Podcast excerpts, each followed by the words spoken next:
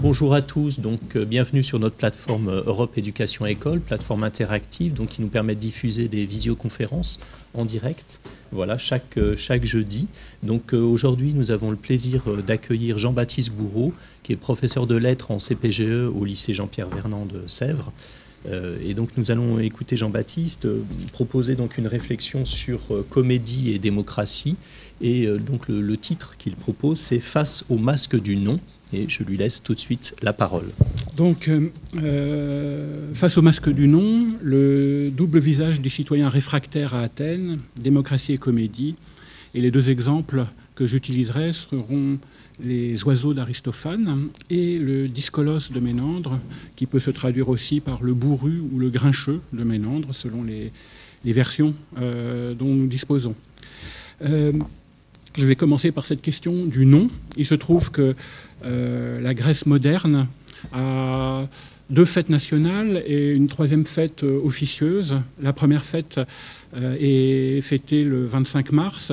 Elle célèbre le nom manifesté par ce que les Grecs appellent la révolution grecque et que les Européens appellent la guerre d'indépendance grecque. Le 25 mars 1821, le patriarche Germanos a appelé la Grèce à l'insurrection. C'était un nom turc euh, le 28 octobre, euh, la Grèce fête une seconde fête nationale. C'est le seul pays qui a deux fêtes nationales. Cette seconde fête nationale, fête euh, le 28 octobre 1940, la réponse par télégramme à l'ultimatum de Mussolini par le dictateur Metaxas, qui, dirigeait la Grèce. La réponse à Mussolini se résumait en un mot, ochi, non. Euh, trois mois après, l'armée grecque euh, repoussait l'armée italienne et, produisait sa défaite, ce qui obligeait les Allemands à intervenir. Euh, la troisième fête est officieuse, mais elle est aussi importante. C'est la fête du 17 novembre qui célèbre l'insurrection des étudiants de l'école polytechnique d'Athènes contre la junte militaire. insurrection qui sera réprimée au moyen des chars de l'armée euh, contre lesquels les étudiants se battront à coups de cocktails Molotov, euh, de couteaux et de barres de fer. Euh, leur massacre, le massacre des étudiants, sera le premier d'une chaîne d'autres qui fera tomber la junte militaire. Ces trois noms sont des noms de résistance, d'insurrection, de soulèvement, d'indépendance. Euh, celui qui a été très sensible à cette dimension-là, c'est euh, l'une de nos grandes figures de l'héroïsme français du XXe siècle, c'est André Malraux, qui est, est, venu le 28 mai 1959 à Athènes pour prononcer un discours qui s'intitulait Hommage à la Grèce. Et euh, je vais lire, euh, pour euh, introduire cette question du nom, dans sa dimension épique en fait, ou héroïque, ce que dit Malraux, dans ce beau discours qui ne fait qu'une grande page et qui est disponible sur Internet, et que je donnerai en référence. dans ce beau discours, après avoir affirmé que la culture ne s'hérite pas, elle se conquiert, il enchaîne de la façon suivante. Je parle de la nation grecque vivante, du peuple auquel l'acropole s'adresse avant de s'adresser à tous les autres, mais qui dédie à son avenir toutes les incarnations de son génie qui rayonnèrent tour à tour sur l'Occident. Le monde prométhéen de Delphes et le monde olympien d'Athènes, le monde chrétien de Byzance, enfin pendant tant d'années de fanatisme, le seul fanatisme de la liberté. Mais le peuple, qui aime la vie jusque dans la souffrance, c'est à la fois celui qui chantait à Sainte-Sophie et celui qui s'exaltait au pied de cette colline en entendant le cri d'Édipe qui allait traverser les siècles. Le peuple de la liberté, c'est celui pour lequel la résistance est une tradition séculaire, celui dont l'histoire moderne est celle d'une inépuisable guerre de l'indépendance, le seul peuple qui célèbre une fête du nom. Ce nom d'hier fut celui de Missolonghi, celui de Solomos. Chez nous, celui du général de Gaulle et le nôtre. Le monde n'a pas oublié qu'il avait été d'abord celui d'Antigone et celui de Prométhée.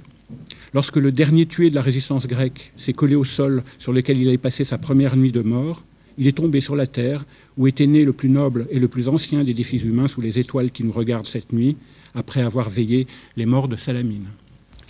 Cette dimension héroïque fait du nom, euh, évidemment, un nom tragique. Et euh, il est euh, habituel d'envisager, à travers la figure d'Antigone et de Prométhée, le nom sous le masque de l'acteur tragique. je voudrais vous parler du nom comique hein, et du masque de ce nom comique. Euh, mais qui n'est pas moins lié en fait à cette dimension héroïque par le fait que je dois rappeler en préambule, c'est que euh, les visages de spectateurs qui font face à ces masques sont des visages de soldats citoyens qui, à l'automne précédente ou, euh, ou, quelques semaines avant le début des spectacles de théâtre, ont décidé s'ils allaient ou pas faire la guerre. Euh, sont susceptibles d'assister au spectacle de théâtre en l'absence d'un certain nombre de leurs camarades de combat qui sont mobilisés et euh, en opération extérieure. Euh, qui sont poussés par le spectacle de théâtre à réfléchir sur cette question du rapport de la vie et de la mort à travers la question de la guerre, sur les rapports de la, question de la justice à la question de la guerre, bien entendu. Le spectacle comique euh, produit évidemment l'effet d'un divertissement par rapport à, ces enjeux profonds. La tragédie ne cesse de parler de l'hostilité première humaine. Euh, tout est guerre. La comédie semble euh, vouloir produire une échappatoire, une issue, comment dire, une sublimation hein, de cette idée-là par le rire. Euh, néanmoins, j'essaierai de vous montrer à travers l'exemple des oiseaux et du discolos que l'horizon de la guerre est tout, aussi omniprésent euh, euh, pour la comédie grecque. Alors à côté de cette question du nom se pose la question du masque. Le théâtre grec est un théâtre de masques où trois acteurs, hommes, d'âge d'âge adulte, euh, jouent, euh, des personnages dont ils n'ont ni le sexe ni l'âge, euh, indifféremment, grâce au masque, et se répartissent tous les rôles un protagoniste qui est la vedette joue généralement un ou au grand maximum deux rôles parce qu'il est quasi présent en scène tout le temps. Le détéragoniste, qui est très souvent le poète, l'auteur du livret et de la, partition, euh, va incarner euh, les personnages de deuxième rang euh, qui se confrontent à celui du protagoniste. Un tritagoniste, le troisième acteur, sera un jeune homme particulièrement doué, qui fait ses armes dans euh, des rôles que nous appellerions des seconds rôles, en fait, euh, ou des utilités euh, de la façon suivante. cette question du masque a été renouvelée par un ouvrage essentiel, qui est l'œuvre de la dernière élève de Jean-Pierre Vernon, Françoise Frontizy, Frontizy du Crou, comme elle signe, livre paru chez Famarion en 1995 et réédité dans la collection Champ Art en 2012. Euh, je vais me permettre de lire deux extraits là aussi pour euh, poser les problèmes que pose la question du masque. Elle part du, nom euh, en grec du mot qui, désigne le masque, c'est le prosopone, comme ça se prononce.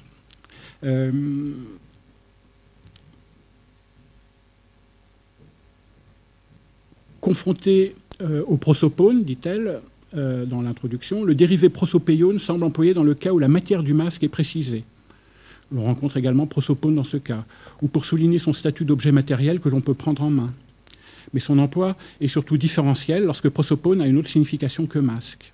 Si les deux mots s'opposent, nous reviendrons sur ce point, ce n'est pas à l'intérieur du secteur sémantique du masque, mais dans celui beaucoup plus vaste de la notion de face, ce qui me permet de faire écho à mon titre, face au masque du nom.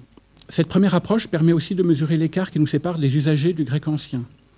Le terme le plus fréquemment employé pour désigner le masque est celui-là même qui sert à dire le visage, la face humaine. Deux réalités pour nous bien distinctes, parfois complémentaires et souvent opposées, sont fondues sous une même dénomination, appréhendées l'une et l'autre sous la notion globale de face. Notre outillage linguistique et mental nous place dans la même position que les Romains et autres latinophones. En latin, le masque, qui se dit persona, n'a rien à voir étymologiquement parlant avec le visage, vultus ou facies. Et contrairement à ce qui se passe en grec, aucun de ces termes ne découle de la notion de vision. Le mot persona, qui traduit le grec prosopone et qui est l'ancêtre direct de notre personne, a longtemps été compris par les Romains eux-mêmes comme ce à travers le quoi le son est émis, c'est-à-dire un porte-voix. Il se voit refuser aujourd'hui par les étymologistes cette signification sonore. On préfère l'enraciner dans la figure obscure de l'étrusque Persou, un démon infernal apparenté par son nom à Perséphone, la souveraine des morts, et à Persée, le maître d'épouvante, détenteur l'un et l'autre de la tête gorgonéenne. Pour le latin, le masque est une puissance surgie du séjour des ténèbres, de l'invisible et de l'informe, du monde où il n'y a plus de visage. Les masques des Grecs, bien au contraire, aussi visuels et visibles que les visages avec lesquels ils se confondent, n'ont existence que sous la lumière du jour, ne se définissent que par rapport à un regard. Leur signification et leur valeur symbolique ne peuvent être comprises qu'à travers celle du visage, le prosopone. Je prends dans le chapitre du côté des masques, une page de plus. Il y a dans ces diverses évocations du prosopone à plusieurs faces un remarquable jeu de miroir. Au prosopone, figure paradigmatique du spectacle entier, puisque offert à la vue, tantôt directement dans le cas du masque, tantôt indirectement pour les visages des personnages présentés au public par le relais des regards et des paroles de ces personnages, à ce prosopone optique et fictif fait face le prosopone du spectateur. Initialement actif, lieu d'émission du regard, devenu soudain à son tour spectacle, offert à la vue des personnages de la scène et transmet accessoirement lui aussi en masque. Il y a donc une réversibilité dans le dispositif dramaturgique grec. Hein, le masque est un visage, le masque des personnages est un visage, euh, stylisé, essentialisé. Euh, les visages des soldats citoyens qui se trouvent dans le théâtre deviennent des masques pour, du point de vue des personnages qui s'adressent à eux de face, hein, puisqu'il s'agit d'un théâtre joué de face et non pas de profil. c'est évidemment euh, essentiel pour essayer de comprendre comment fonctionne pour un spectateur grec l'apparition d'un masque de tel ou tel personnage qui pose un problème. Or, les deux personnages dont je vais parler, Pisseter, P-I-S-E-T-A-I-R-E, le héros du Dyscolos, c'est l'une des façons de l'appeler, euh, c'est celle de Pascal Tiercy, euh, l'édition que je donne en référence sur le site, l'édition de la Pléiade. Pisseter, le héros des oiseaux, un vieux fou qui décide de faire sécession, et Cnémon, c'est N-E-M-O-N, le personnage euh, central de la comédie de Ménande qui s'appelle le Dyscolos, qui veut dire l'homme difficile, littéralement, ou l'homme pénible. Euh, euh, Cnémon sont, représentent tous les deux des personnages qui constituent des sortes d'énigmes pour les soldats citoyens, puisque ce sont deux citoyens qui décident de ne pas en être, de ne pas faire partie de la communauté civile ou politique. Euh, qui font sécession. Euh, euh, quel masque doivent porter pareils personnages? Quel est le masque du nom, en fait? Et comment doivent réagir, par quelles expressions, le masque des visages des soldats citoyens qui sont face à de pareilles énigmes, à des comportements aussi étranges? Euh, derrière cela se pose la question du principe de la communauté politique que forment euh, les citoyens de la démocratie athénienne euh, et de la revendication de souveraineté hein, qu'ils manifestent. La démocratie, c'est la souveraineté ou le pouvoir souverain du démos de l'ensemble de tous les citoyens. première hypothèse. Deuxième hypothèse, des poloi, des nombreux, des simples citoyens par opposition aux oligoi, aux peu nombreux qui sont les privilégiés. Ce sont les deux possibilités d'interprétation. Je vais appeler, je vais désigner comme un principe de souveraineté euh, pour mieux faire comprendre cela. Euh, je vais euh, invoquer une, une définition. appelons principe de souveraineté toute revendication par une communauté politique d'être elle-même maîtresse de son propre destin et de se donner ses propres lois les deux personnages qui font sécession refusent euh, le pacte en question. Ils le rompent. Euh, ce qui se pose euh, là derrière, c'est la question particulière et moins étudiée que les autres de l'ubris, qui est bien connu pour la tragédie. Hein. L'ubris consiste en cette cette pulsion qui est euh, en même temps une euh, psychopathologie et qui est en même temps euh, une faute morale, qui consiste pour un être humain à se croire supérieur aux autres êtres humains. On dit à se prendre pour un dieu, étant entendu que la cosmologie grecque installe un ordre divin au-dessus d'un ordre humain qui est lui-même au-dessus d'un ordre animal.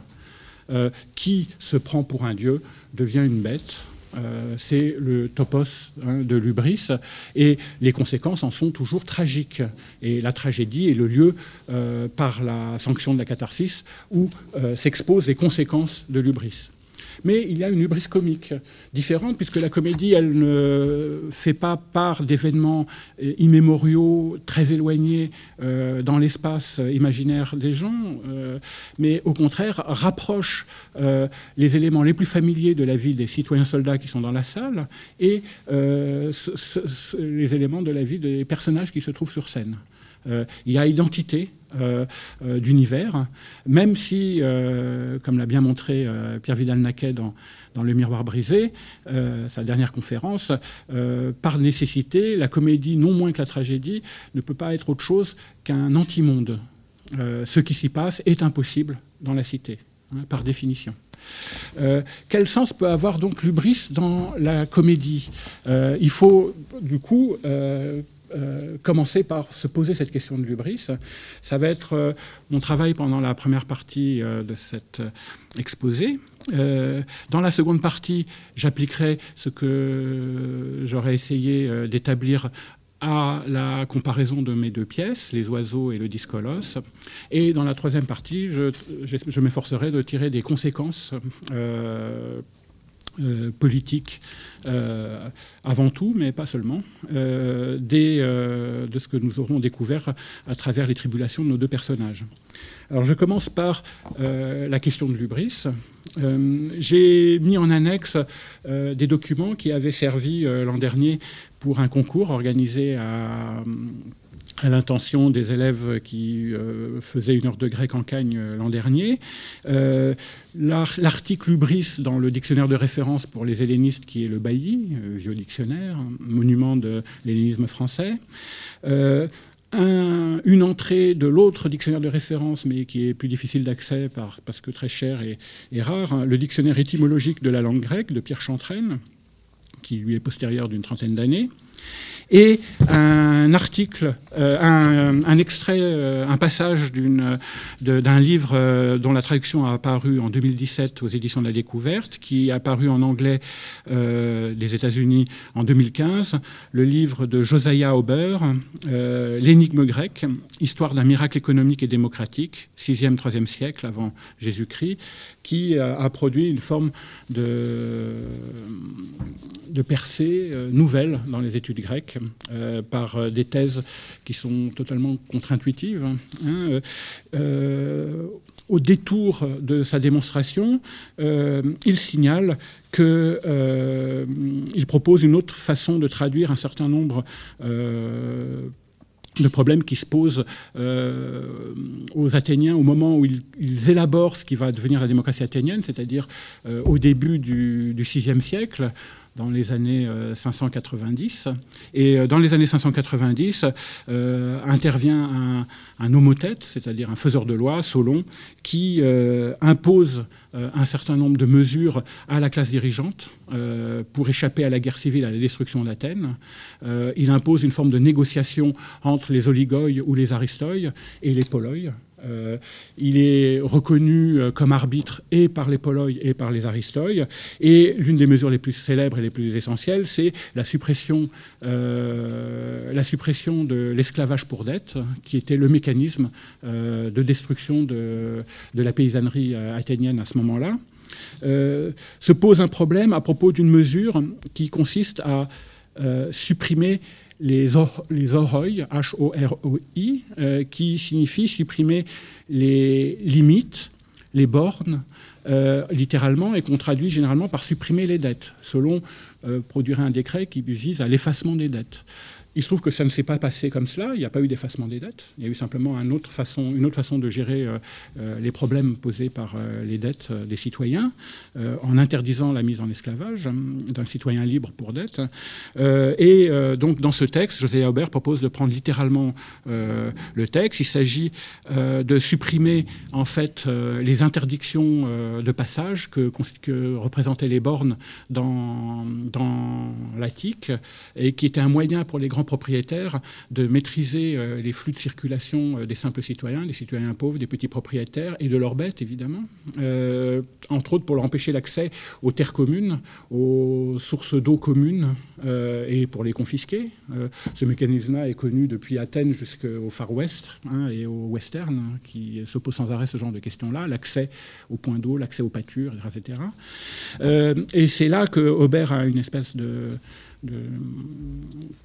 d'intuition qui me semble très importante. Il constate que parmi les lois de Solon, il y a un délit d'ubris et que c'est le délit d'ubris consiste à punir, euh, tous ceux qui euh, euh, entravent la libre circulation des simples citoyens sous prétexte qu'ils foulent le sol de leur territoire. Cette interdiction de circulation illégale est sanctionnée comme un délit d'ubris. Euh, L'ubris a affaire à cela. On pense toujours à une opposition entre le haut et le bas.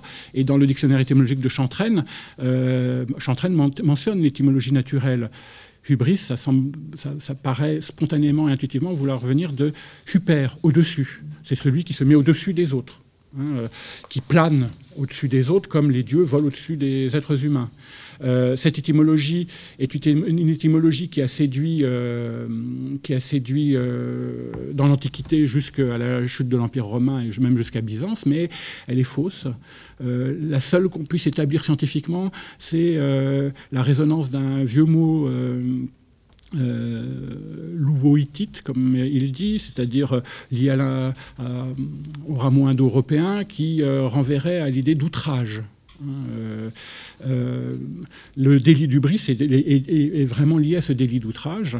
Euh, pour dissuader de circuler sur les propriétés, alors qu'ils en avaient le droit civique, les grands propriétaires ou les propriétaires aisés utilisaient les brigades d'esclaves ou d'hommes de main ou de contremaîtres qu'ils avaient pour châtier physiquement, humilier physiquement, outrager physiquement les contrevenants, les intimider.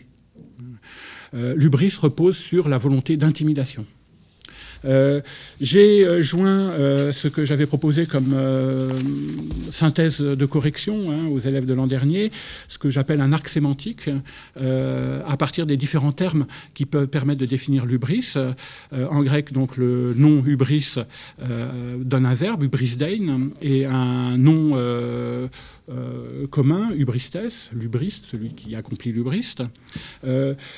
Il s'agit donc de progressivement aller vers euh, une définition la plus précise possible du terme.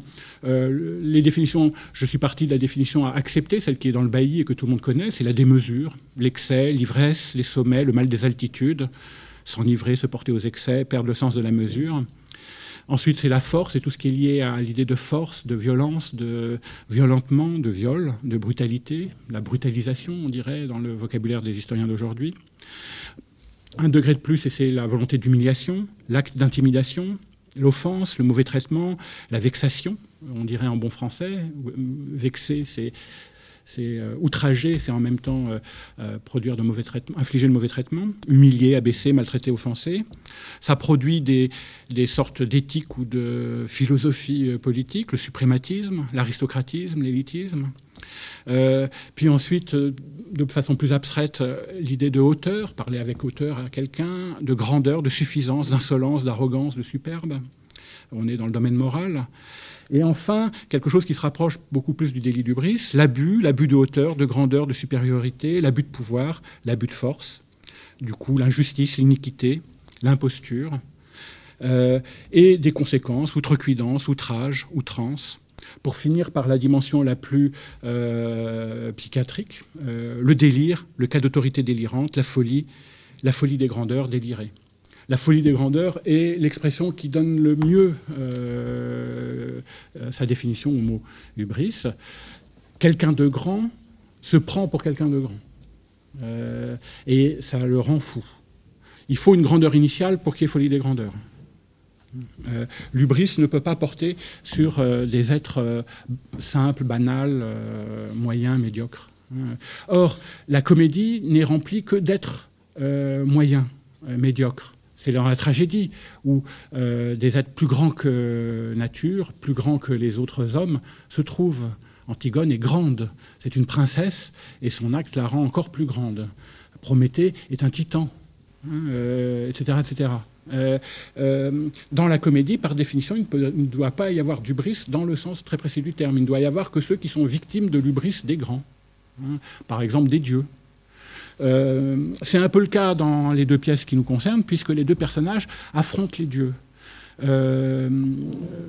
Picéter va faire la guerre aux dieux en installant une cité des oiseaux, avec l'aide des oiseaux qui leur a convaincu de prendre de faire corps avec lui, entre Athènes et l'Olympe, entre l'Athènes et le ciel, ce qui euh, créera un blocus puisqu'il empêchera de laisser passer la fumée des sacrifices qui nourrissent les dieux. Il va affamer les dieux. Les dieux vont être obligés de négocier avec Picéter. Dans le cas du Discolos, de Cnémon, Cnémon a outragé un dieu, le dieu local, le dieu Pan, qui a son sanctuaire juste à côté de la maison de, il l'a offensé euh, de, Cnémon. Euh, à peine euh, il faire le salut rituel qui est un baiser euh, envoyé du bout des doigts. À peine ses doigts effleurent ses lèvres, comme la montre Paul Venn dans l'Empire grec, pardon, dans l'Empire gréco-romain. geste qui s'oblige à faire, mais de mauvaise grâce. Et pour le reste, il ne va jamais sacrifier à Pan et il ne s'occupe jamais de Pan. Pan décide de le punir. Et d'une façon très simple, au lieu d'aller dans la cité des oiseaux, le Clément lui a fait quelque chose de plus simple. Il s'est retiré dans sa propriété. Il a décidé depuis, depuis plus d'une dizaine d'années de ne plus parler à personne, sauf à sa fille. Et, euh, et c'est tout. et une vieille servante. Et alors qu'il est un petit propriétaire aisé, euh, il se condamne à une vie euh, d'auturge, c'est-à-dire de paysan qui est obligé de travailler sa terre de ses propres mains. Euh, il travaille, il trime comme un esclave, alors qu'il pourrait en avoir qui travaillerait à sa place. Euh, c'est un cas euh, par rapport à la révolte de de, euh, de misanthropie, nous dirions. il a pris en détestation, en fait, non pas le genre humain, mais tous ses concitoyens. il y a visiblement un lien entre le passage entre ciel et terre ou bien le passage aux confins de l'Attique, près du mont Parnès. On est tout près des bornes du territoire de l'Attique, donc des déplacements dans l'espace. Euh, il y a un lien avec euh, cette question euh, de l'espace, hein, dans cette question de l'ubris. et cela active un thème qui est traditionnel, pour le coup, pour les hellénistes, c'est le lien qu'il y a entre la constitution d'un espace public dans l'invention de la démocratie athénienne et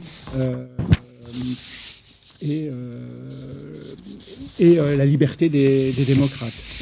Euh, la démocratie est fondée sur le fait que le citoyen, le démos des citoyens, se proclame absolument souverain. il est autonomos, il se donne à lui-même ses propres lois. Il est se, il se juge lui-même, il est son propre juge. Il possède sa propre juridiction indépendante. Et il est autotélès, il euh, se gouverne euh, lui-même. C'est Thucydide qui euh, nous donne ces trois termes-là. cela suppose une égalité politique sans partage entre tous les hommes libres. Il s'agit d'une autoposition hein, du démos qui s'auto-institue comme libre ou qui auto-institue la liberté.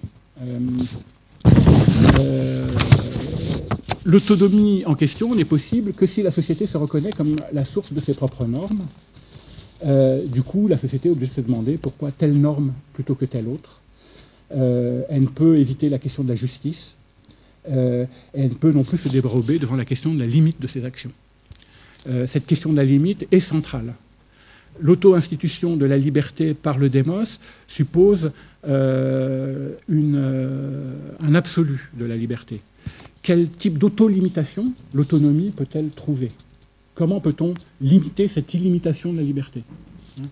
On est renvoyé sans arrêt à cette idée de borne, de frontière, de limite. Euh, la démocratie est un régime euh, de la recherche de l'autolimitation. Euh, elle est donc un régime du risque historique. À de nombreuses reprises, Athènes, pendant les deux siècles d'existence de la démocratie athénienne, de 508 à, à 322, a connu le risque de l'ubris, euh, collective qui l'a mise en danger de mort, soit par la défaite dans la guerre extérieure, face à Sparte en particulier, soit par des coups d'État internes euh, contre la démocratie. Euh, la chute d'Athènes dans la guerre du Péloponnèse en 404, qui a été suivie d'un ressaisissement avec les Thébains en 372, montre à quel point il y a fluctuation. Hein, L'ubris peut être manifesté aussi par la condamnation à mort de Socrate en 499, qui, une dizaine d'années plus tard, est suivi de la condamnation à mort des accusateurs de Socrate. Euh, la, démocratie athénienne, la démocratie de la cité athénienne, se sanctionnant elle-même et trouvant un moyen de se limiter. Il est traditionnel d'ailleurs, pour euh, donner des bornes chronologiques, de distinguer le 5e siècle, le siècle de Périclès, celui qui va de, de 508 à, à 404, euh, comme celui de la démocratie radicale, où le peuple n'accepte aucune limitation de son pouvoir, ce qui produit toute une série de catastrophes, et celui de la démocratie dite modérée, euh, à partir euh, de la mort de Socrate jusqu'à la mort d'Aristote, de, Diogène et de Démosthène en 322, 323-322. c'est le régime démocratique qui institue un certain nombre de, de possibilités d'autolimitation au pouvoir absolu et souverain du peuple. Euh, cette opposition entre démocratie radicale et démocratie modérée est devenue classique depuis euh, les ouvrages de Mogens euh, Hermann Hansen, le grand helléniste danois, en particulier dans La démocratie athénienne à l'époque de Démosthène, livre qui se trouve maintenant édité en poche en français et traduit en français. dans l'ensemble, ce que vous voyez, c'est que la faute suprême pour les Athéniens, et je vais parler des Athéniens, non pas des Grecs, hein, en l'occurrence, la faute suprême, c'est l'abus de sa force, l'abus de son pouvoir, en tant que tel. Il n'y a pas de faute plus grande que celle qui consiste à abuser du pouvoir ou de la force qu'on a. On ne nie pas cette force, on ne nie pas ce pouvoir, mais un être humain euh, manifeste sa dignité dans sa capacité à ne pas s'abandonner à ce pouvoir, à cette force, donc à s'auto-limiter. Euh, il y a toutes sortes de mesures que je vais laisser de côté et qui sont fondées sur l'idée d'égalité.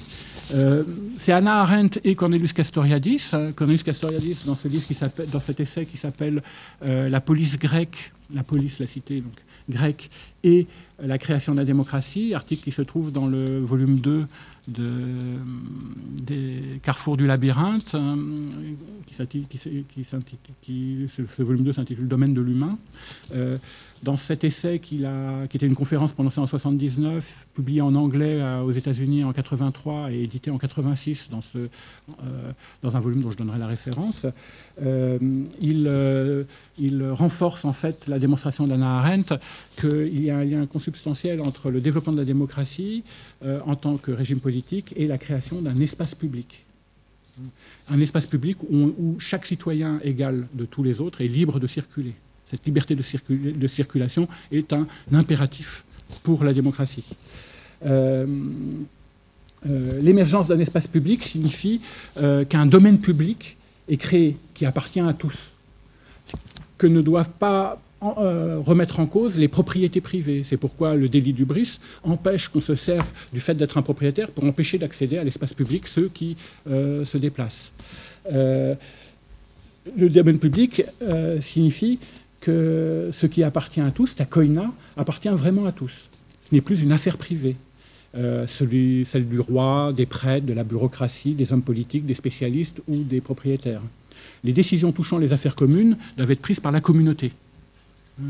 Ce qui se situe dans l'espace a son pendant dans l'espace politique.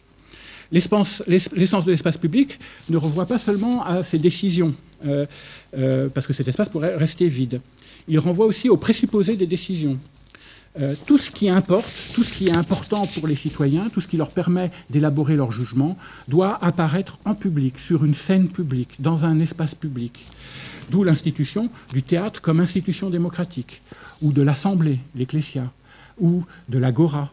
Hein, euh, L'Agora, l'Ecclésia, le théâtre sont trois espaces où se manifeste tout ce qui compte pour euh, que les citoyens puissent être citoyens en connaissance de cause, sans limite.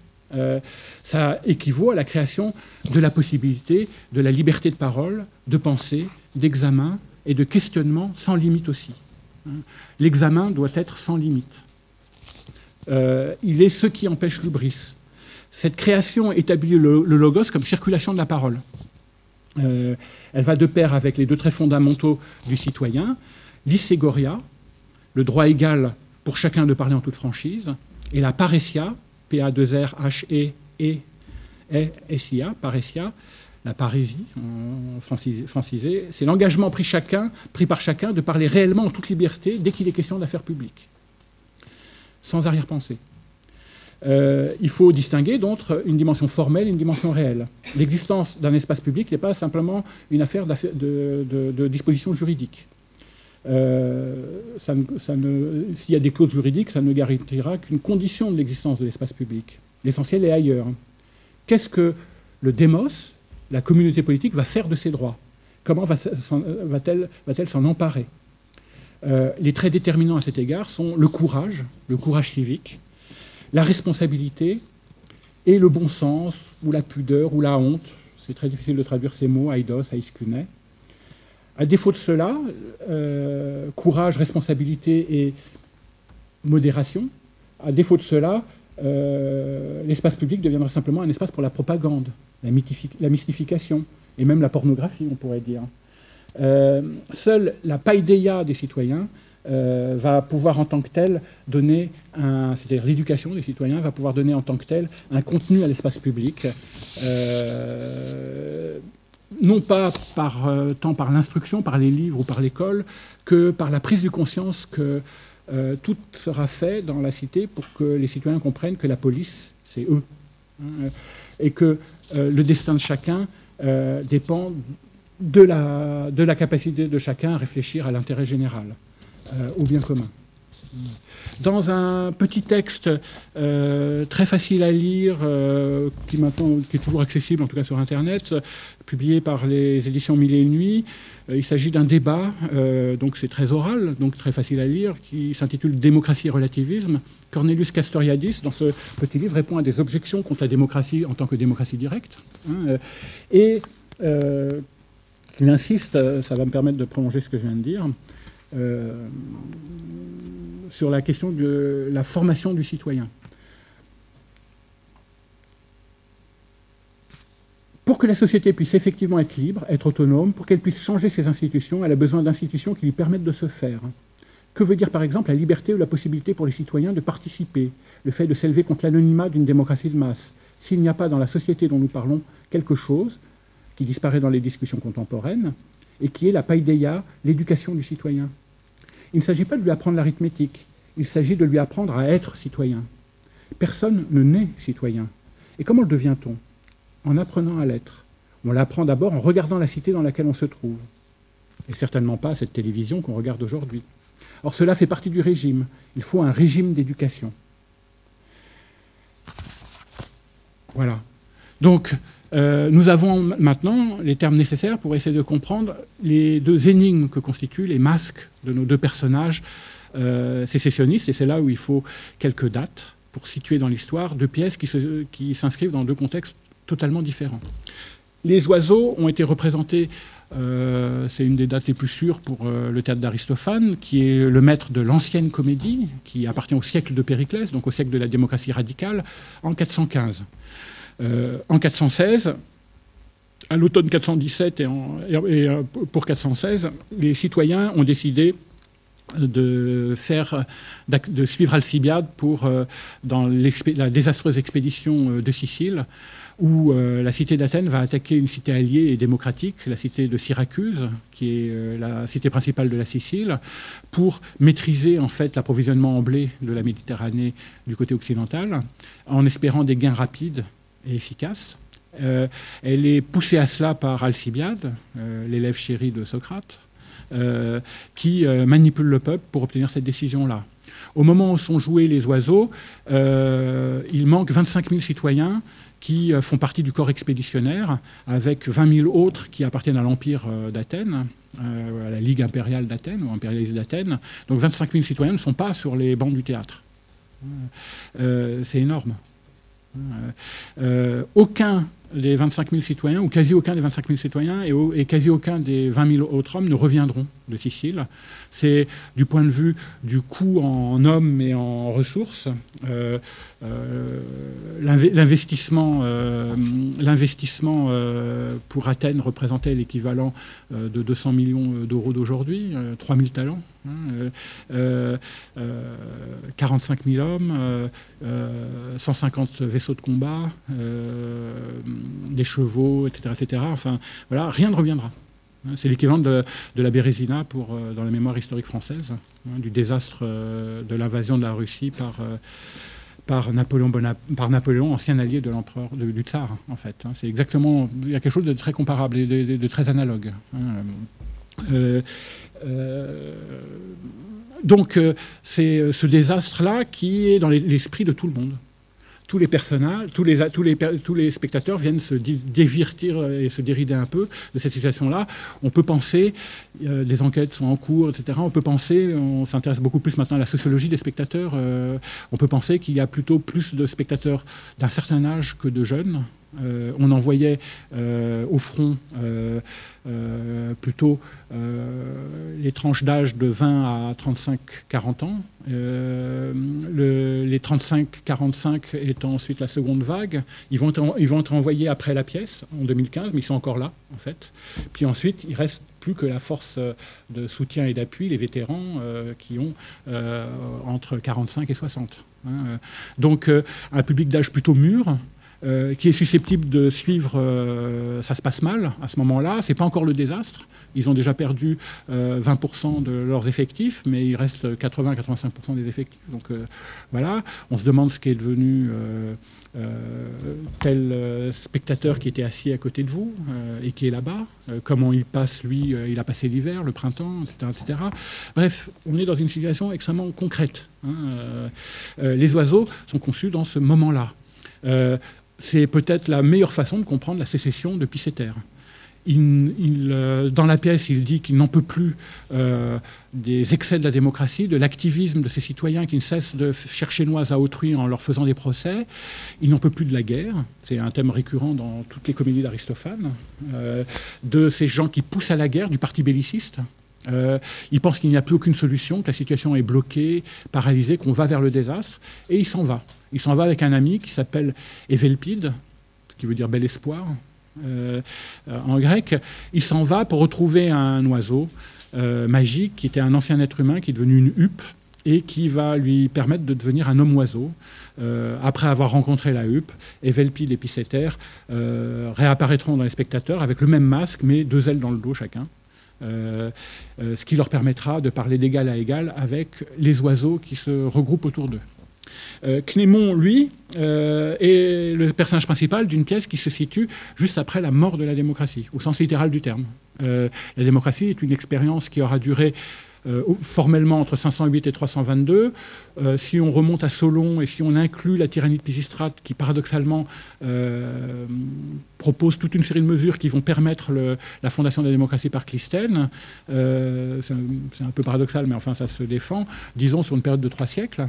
En 323, euh, Alexandre euh, est mort. En 322, Antipater, l'un des généraux d'Alexandre, s'empare d'Athènes euh, une première fois. Un gouvernement oligarchique avec un vieux militaire à sa tête est mis au pouvoir. Les démocrates réagissent et font tomber le, font tomber le, gouvernement en question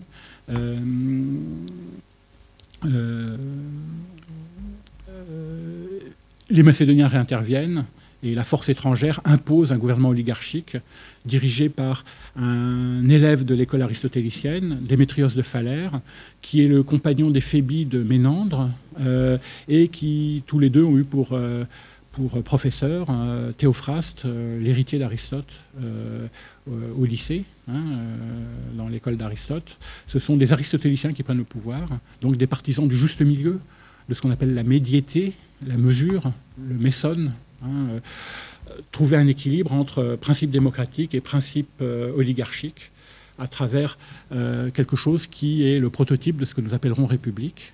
une négociation, à, nouveau, mais nouvelle, entre poloi et oligoi, qui diminue les catégories populaires, il y a une dimension censitaire, mais qui continue à dialoguer avec les parties la plus aisée du peuple. Donc euh, euh, ces conditions-là sont importantes puisque d'un côté vous avez une guerre désastreuse qui recommence après un moment de paix en pleine guerre du Péloponnèse, ça sera la fin de la démocratie dite radicale, et de l'autre côté la démocratie meurt. Cette mort se manifeste à travers un suicide forcé, c'est celui de Démosthène qui euh, s'empoisonne sous les yeux du chasseur de primes qui venait l'arrêter, qui était un ancien acteur, un ancien acteur raté. Démosthène se moque de lui, essaie donc de faire le crayon d'opérette devant moi. tu n'as aucun pouvoir sur moi puisque j'ai réussi à, prendre la ciguë sous tes yeux. Euh, meurt et la démocratie meurt avec lui pour de bon. Hein. La pièce de Ménandre, ami de Démétrios de Phalère, est une pièce de propagande pour le nouveau régime et le nouveau compromis entre les et les oligoi. C'est une pièce dont l'esprit est oligarchique. Euh, elle suppose que le peuple accepte une nouvelle, signification, un nouveau sens de ce que veut dire se donner des limites. Voilà. Euh, je pense qu'on va interrompre à ce moment-là. Voilà, donc nous faisons une, première pause. Voilà, et donc dans la deuxième partie, hein, évidemment, j'inviterai quelques élèves, étudiants à venir ici avec nous aussi pour euh, poser des questions. Voilà, merci beaucoup Jean-Baptiste. Donc, euh, petite pause de cinq minutes.